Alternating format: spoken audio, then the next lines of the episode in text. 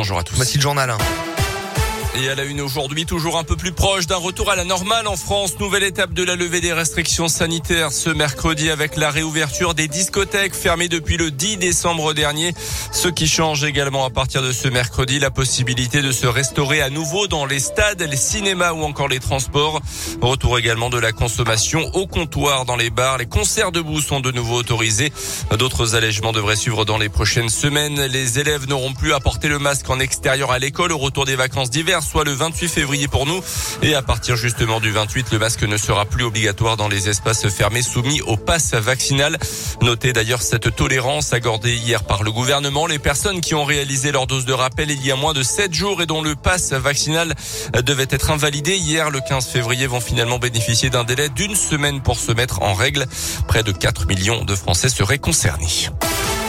Dans le reste de l'actu en Auvergne, le gérant d'un bar de Rion blessé à coups de couteau hier matin. Une personne sans domicile fixe a été interpellée d'après la montagne.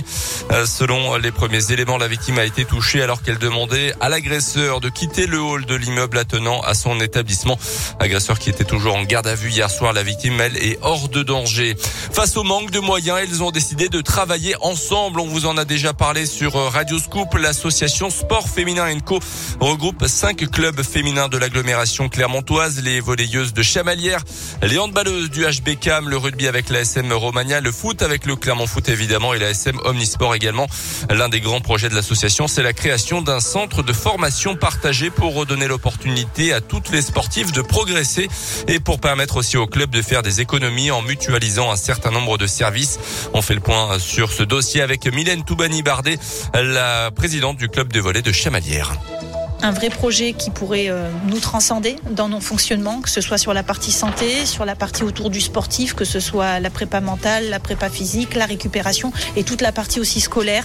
Hébergement, restauration, nous sommes en grande difficulté, donc euh, une vraie opportunité, un vrai soutien, donc à nous de, de sortir les griffes encore une fois. On est dans le, dans le projet, on doit produire euh, des business plans très précis avec la possibilité d'intégrer le projet Qatarou à Michelin et on espère que les arbitrages au mois de juin nous permettront de vivre l'aventure pour une réalisation euh, en septembre 2024. Ça va aller tout très très vite.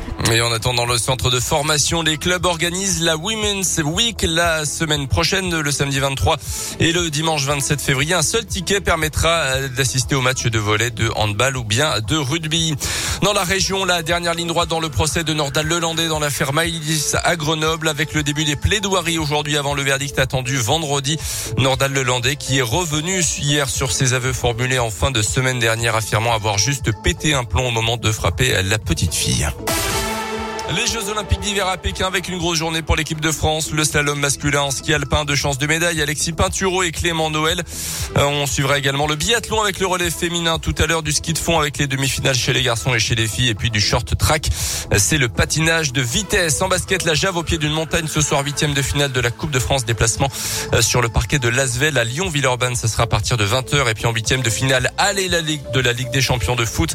Victoire 1-0 du Paris Saint-Germain grâce à un but inscrit en toute fin de match par Kylian Mbappé hier On avait donné le bon pronostic hier matin, vous vous souvenez Exactement. On avait dit 1-0 ou 2-1. ouais, c'était chaud. Hein. Voilà. Euh, bah, ils ont marqué la Dans dernière les dernières minutes. Hein. Voilà, c'est ça. Ouais.